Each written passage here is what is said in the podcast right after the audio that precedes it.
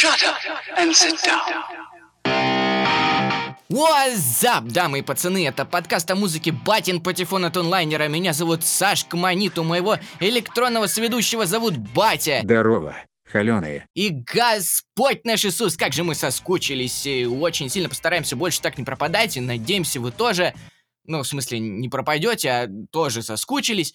Поэтому не будем терять ни минуточки, перейдем сразу же к теме. А она у нас сегодня... Эм, ну, в общем, мы окончательно ёбались э, и решили, что доросли до уровня создания альтернативных музыкальных вселенных. Каких вселенных? Ты чё, просроченного кефира перепил? Нет, бай, дело в том, что сегодня, в связи с недавно прошедшим днем рождения одного маленького блондинистого голубоглазого гения, который, между прочим, до сих пор живее всех живых, Ага, у него скоро фит с Цоем и Лил Пипом выйдет. мы решились на небольшой эксперимент. Сегодня мы попытаемся представить, как бы сложилась жизнь э, Курта Дональда Кобейна, если бы 30 лет назад он оказался чуть менее метким стрелком.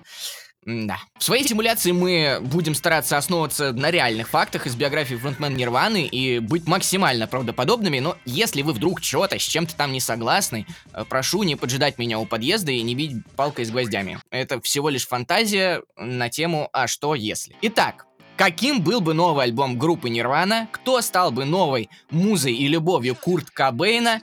И как бы он относился к современной музыке? Все это прямо сейчас в новом выпуске Here We Are Now Entertain Us, как говорил классик. Погнали. What the fuck?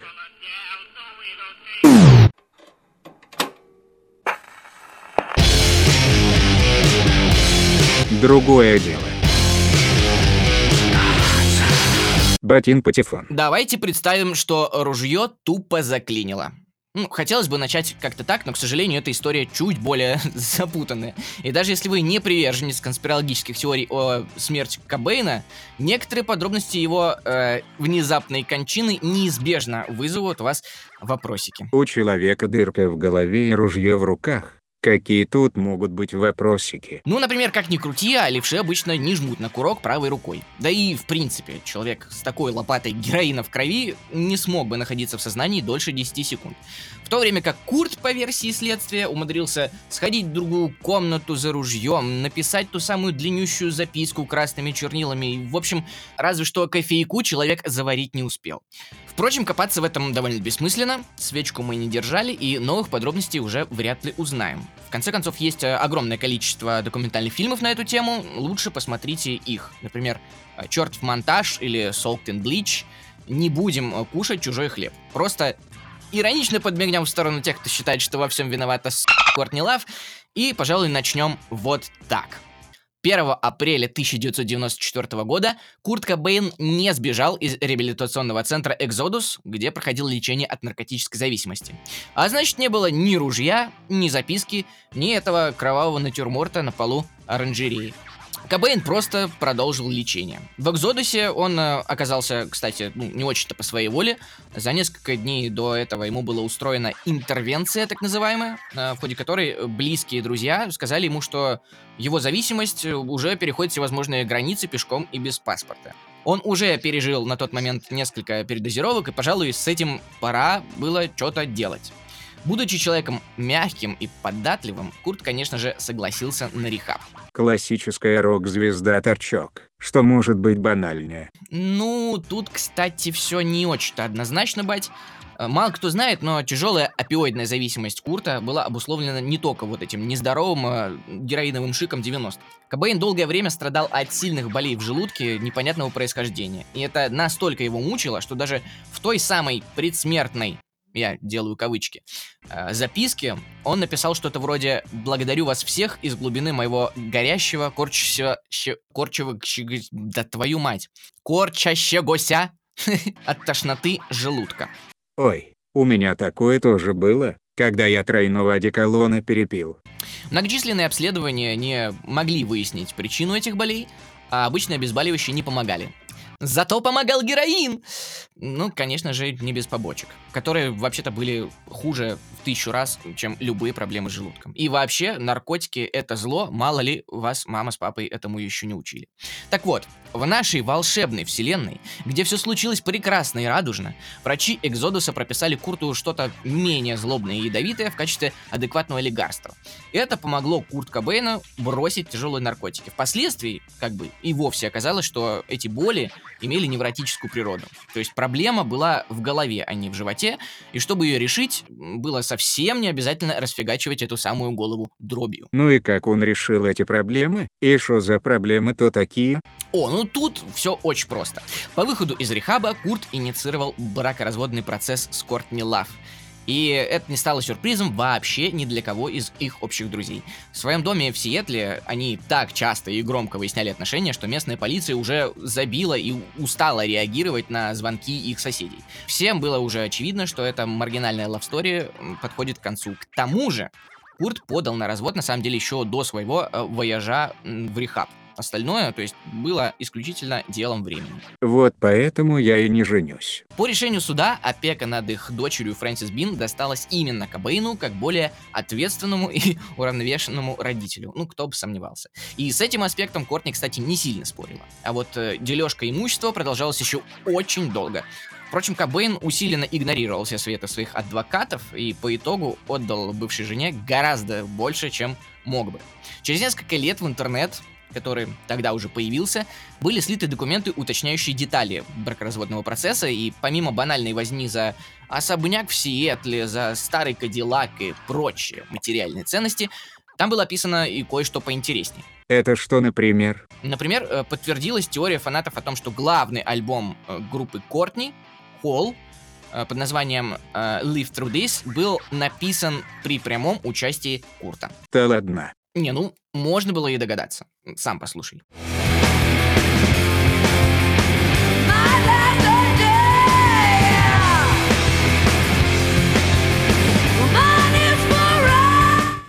Юристы, конечно, пытались заставить Лав выплачивать Кобейну какие-то роялти, но оставили эту идею, когда поняли, что их клиент совсем юродивый, и его вообще не интересует отчисление от дважды платиновой пластинки бывшей жены. Что ж, Отличный подарок на развод. Понять Кобейна, конечно, можно было. Во-первых, у него и своих денег было предостаточно, а во-вторых, э, самое главное, что он мог поиметь довольно посредственной группы Холл, он уже поимел.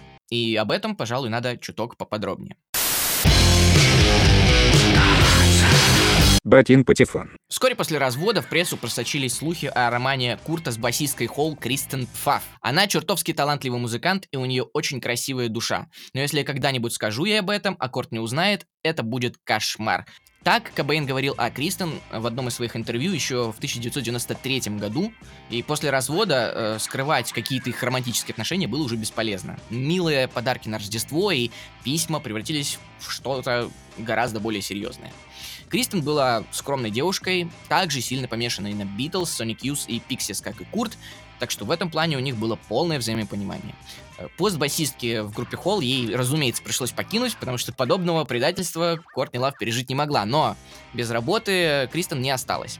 Летом Фаф возобновила репетиции со своей старой группой Дженнитер Джо, которую в то время называли надеждой э, миннесотского рока, э, и вместе они смогли оправдать возложенное на них когда-то критиками ожиданий, выпустив еще пару крутейших золотых альбомов. В 1997 году Корт делает Кристен предложение – прямо на концерте Radiohead, чей альбом «Окей, компьютер» вышел летом этого года и очень полюбился обоим. Ну вот откуда тебе знать? Ну, мне приятно так думать. В моих фантазиях Курт Кобейн и Том Йорк, держась за руки, прыгают по вечно зеленому лугу в припрыжку, и они вообще просто лучшие друзьяшки. Больной ублюдок. Что же касается брака Кристина Курта, то, несмотря на рок-звездность обоих супругов, он будет куда менее скандальным, чем предыдущие отношения Кобейна. Потому что, ну, куда более скандальным. И, что не менее важно, кажется куда более долговечным. Потому что в нашей альтернативной вселенной Кристен не умерла от передозировки летом 1994 года, спустя пару месяцев после смерти Курта, при дико подозрительных обстоятельствах. Мы э, оставим в описании ссылку на подробности этого странного дела. Там буквально все как по копирку вообще с кейсом Кобейна. Ее тело вскрывает тот же странный судмедэксперт. Из личного дневника было вырвано несколько страниц, предположительно посвященных Курту. В общем, да. Но у нас всего этого не случилось. Все стали живы и счастливы. Парам пам пам пам пам. Блин, как же грустно получилось. Батин Патефон. Дальше идем. Собственно, музыка. А что же Кобейн, наш выживший, прекрасный, счастливый, в лучшем расположении духа, родил нам музыкальненького? А вот что. Э, в том же 97 году выходит четвертый альбом Нирвана под названием «Щип». Кстати, именно так Курт хотел назвать когда-то принесшую его группе мировую славу пластинку Nevermind. Конечно же, это язвительнейший степ, вполне в стиле Нирваны. Мол, покупать этот альбом в музыкальный магазин и прибежит целое стадо овец, потому что теперь это тупо модно. Собственно, так и случилось. Получается, это название стоило того, чтобы его приберечь? You goddamn right, батя. По продажам Щип обогнал даже Nevermind. Но справедливости ради это произошло не только из-за оверхайпа Нирваны, это случилось и потому, что этот альбом реально оказался невероятно крутым, и, например, вошедший в него трек Сапи, который Курт хранил в демках аж с 87 года и кучу раз переделывал и задумал вообще как гимн всего гранжа, э, вот он стал действительно огромной хитярой. And if you save yourself, you will make him happy. Keep you in a job. Так же, как, например, песня You Know You're Right, которую вы сейчас можете знать как последняя записанная вообще песня Курт Кобейна. Never you. Never speak a word again. I will Или, например, трек Old Age, который в нашей э, параллельной вселенной не сперла и не переделала группа Hole.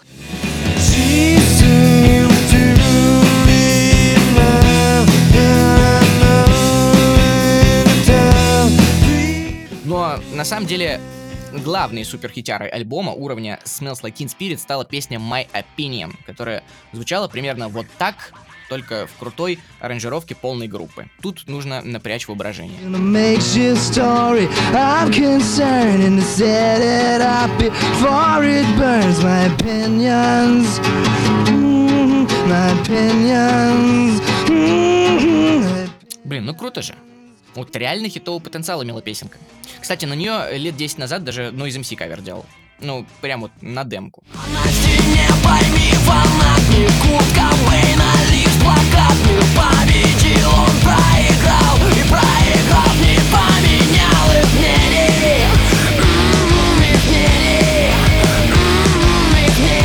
Вот так вот. По-моему, э, по крайней мере по звуку, весьма достойный амаш получился. Фанаты Нирваны тебя закопают. Блин. Батин Патефон. С выходом Щип история Нирваны была закончена.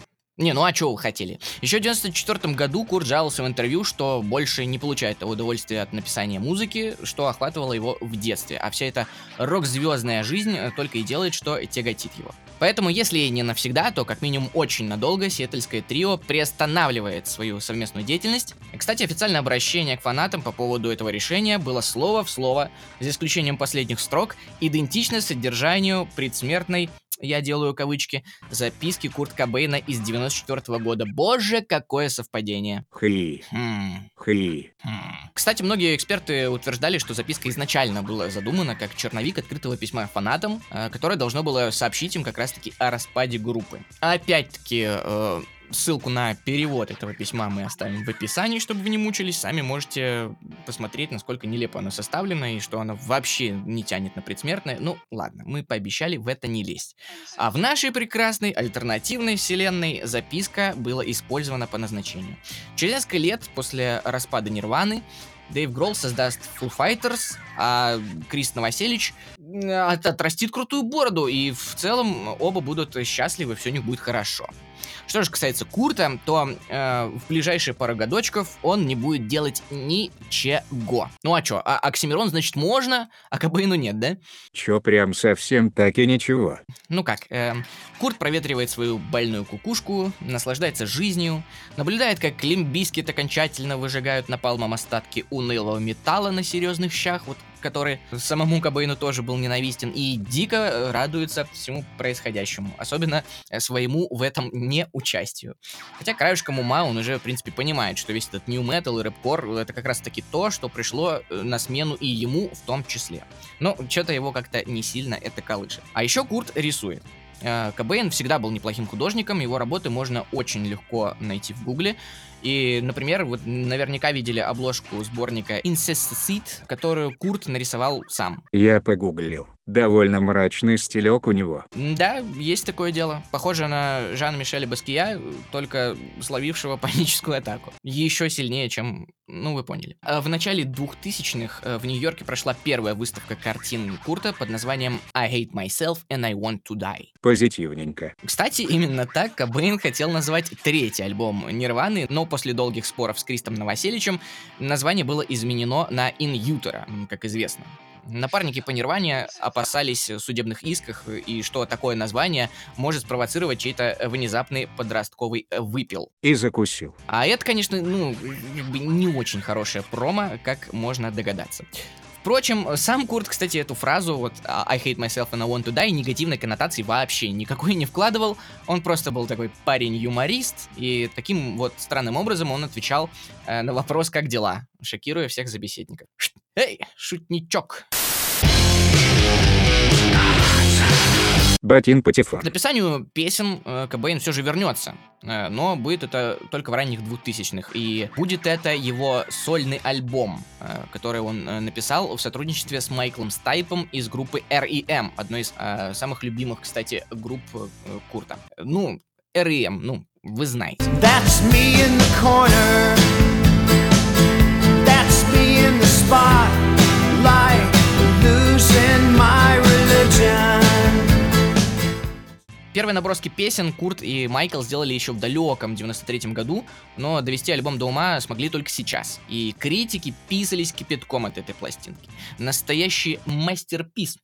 Э, главная работа гения. Да, только вот слушатели отреагировали уже куда менее бурно. Тихий, меланхоличный Кобейн под акустическое, такое психоделическое звучание был совершенно не похож на ту Нирвану, под которую хотелось крушить стены и жрать бетон. Но в конце концов это был все тот же Кобейн. И мало того, он всегда таким был. Под оболочкой злого и грязного угрюмого панка, по словам друзей Курта, всегда скрывался ранимый паренек, который мог пролежать в ванной по несколько часов, играя с суточкой и напевая наизусть все песни Джона Леннона. И даже его вечно грязная шевелюра была просто продуктом э, геля для волос, который Курт э, очень любил и использовал в невероятных количествах ежедневно. А я думал, это трушные сальные патлы. А вот и нет, Кобейн был помешанным на чистоте, так что совершенно не удивительно, что в 2007 году он подписал многомиллионный рекламный контракт с производителем шампу. Тебе шо, жить надоело? Ладно, я прикалываюсь. Вы что, поверили, что ли? Я просто проверяю, насколько можно расшатать окно вашего Увертона своими фантазиями. Ботин Патефон.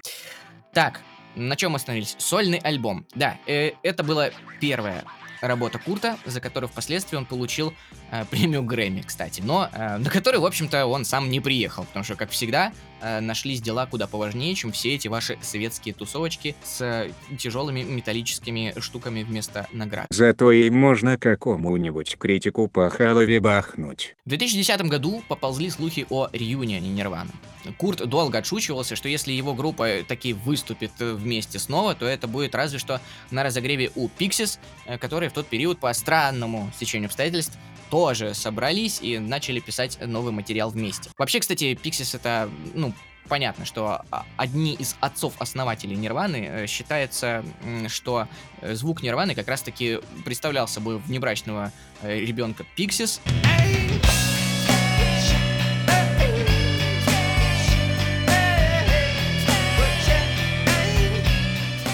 Группы Black Flag. Это еще одна такая культовая хардкор-панк-группа из Калифорнии.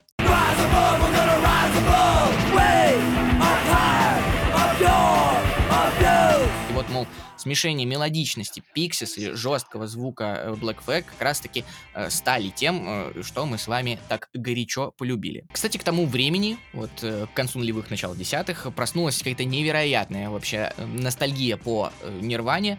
Всем почему-то вдруг стало ее очень сильно не хватать. Ну и к тому же выяснилось, что Нирвана все еще не устарела. Песни, которым э, к тому времени стукнуло уже по 20 с лишним лет, все еще откликались в умах подростков, все еще приходила новая аудитория, и статистика в соцсетях Нирваны, к которым лично Курт Кобейн никогда не имел э, никакого отношения, все это вели менеджеры, показывала невероятный для группы такого возраста прирост э, молодых подписчиков.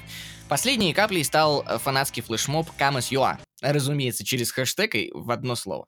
В нем фаны фоткались в самом ободранном гранж-луке, что могли найти в своем гардеробе, и призывали Кобейна полноценно вернуться на сцену, выступить уже хоть с какой-нибудь музыкой, мол, вот, приди к нам в любом своем состоянии и дай свет. Он те чё, монтёр, что ли? Забавно, но даже сольным альбомом, получившим Грейми, Курт вообще ни разу так и не выступил. Но, будучи человеком сентиментальненьким, хоть и презирающим флешмобы, Курт вспомнил былые времена, позвонил Крису, Дэйву и э, Пэту Смеру, второму гитаристу Нирваны. Ребята встретились, расчувствовались, вмазались, как старые добрые. Нас закроют. Ну, коньячком. Чисто по 50 капель. Для здоровья. И в тот же день решили, что пора. Промоутеры в этот день сошли с ума и купались в деньгах. Билеты на концерт в Мэдисон Сквер Гарден разлетелись в первые 5 минут продаж, а там, между прочим, 20 тысяч человек, и, и даже Дрейк с Канни Вестом пускают слюнку. Кстати, а как Кобейн бы относился к современному рэпу? Давай, Пинкертон, расследуй это. Ну, кстати, хрен его знает, как к современному, но в целом к репу Курт Иванович испытывал весьма теплые чувства. В интернете даже есть видео, где Кобейн курит в бэкстейже на концерте Wu-Tang Clan'а и скромно так, с интересом поглядывает на сцену из-за кулис. Что бы он сказал, глядя на нынешнюю хип-хоп сцену, это, конечно, вопросик посложнее. Но я послушал, на самом деле, их фит с. Это, это было бы вообще безумие. Хотя, скорее всего, он обратил бы внимание на кого-нибудь Young Thug'а. Ведь э, Курт тоже любил выступать в платье. Янг так сейчас сидит в тюрьме, и ему там за это платье точно уже пару раз предъявили. Стоп, откуда я вообще это знаю? Я был нормальной нейросетью до знакомства с тобой. С кем поведешься, от того и наберешься, бать. Ботин Патефон. Итак, э, мы сейчас с вами, получается, просимулировали жизнь неумершего Курта Кобейна аж до 2012 года. Э, И, если честно, это, конечно, могло бы продолжаться бесконечно, но мне все сложнее и страшнее заглядывать дальше. Тут уже, ну, никакие первоисточники не помогут вычислить нам отношение Кобейна к ТикТоку, к дипфейкам и всему такому прочему, поэтому, пожалуй, совсем уже накидывать абсолютную чушь не будем. Ха-ха, как будто до этого не чушь была. Но в целом, я думаю, что мы нарисовали довольно-таки симпатичную картину. В интернете есть э, альтернативные тоже какие-то варианты, как бы развивалась э, жизнь Кобейна. Там есть э, более депрессивные сценарии, в которых э, Кобейн бросил музыку вообще, ушел в какой-то аскет. Но, тем не менее, в любом случае, что угодно лучше, чем дыра в башке. Эх, жалко дядьку, рано умер все-таки. Столько всего не успел. Тиктоки с Даней Милохиным записывал бы сейчас. Да не умер он, да не умер. Просто вышел человечек покурить свои любимые Lucky Strike красные. Кстати, это очень иронично, согласитесь. Вот после этой шутки тебе точно пиз. Э, Вот такой у нас получился выпуск, такая симуляция. Я вот как раз думал, не скатиться бы в сентиментальность в конце, но будь здоров. А, тьфу, блин. Какой будь здоров, ты же помер. С днем рождения, э, гениальный левша блондин. Ты за свою не очень-то и длинную жизнь оставил столько, что многие за 40 лет карьеры столько не оставляют. Обнял, приподнял, спасибо за детство. Ну, а мы с вами прощаемся. Надеемся, до очень скорого. Точнее, что надеемся. Вообще-то я бросил основную работу, чтобы этим заниматься. Так что э, выпуски будут выходить уже с гораздо большей регулярностью. В следующий раз мы разберем тоже что-нибудь интересное из жизни музыкантов. Расскажу вам про историю какой-нибудь группы. Даже уже знаю, какой, даже сценарий уже готов. Все, ребята, не пишите мне в личку с этим вопросом. Не умер батя, все хорошо. Не дождетесь. Плюс еще есть э, пару идей для таких более легких форматов, чтобы еще э, более часто выпускаться. Так что подписывайте нас везде, где только можно. Э, Ставьте, что там можно ставить, вот эти вот пальцы ваши вверх. Я не знаю, я как Кобейн, я на эти ваши соцсети. Ага, ладно. На самом деле мы все читаем. Все, все, ребятки, до скорого. Домашнее задание вам сейчас включить дискографию Нирваны и немножечко поностальгировать, чтобы на одной волне быть с нами. Э, Я думаю, что примерно этим мы с Батей сейчас и займемся. Все, пока. Ботин Патефон.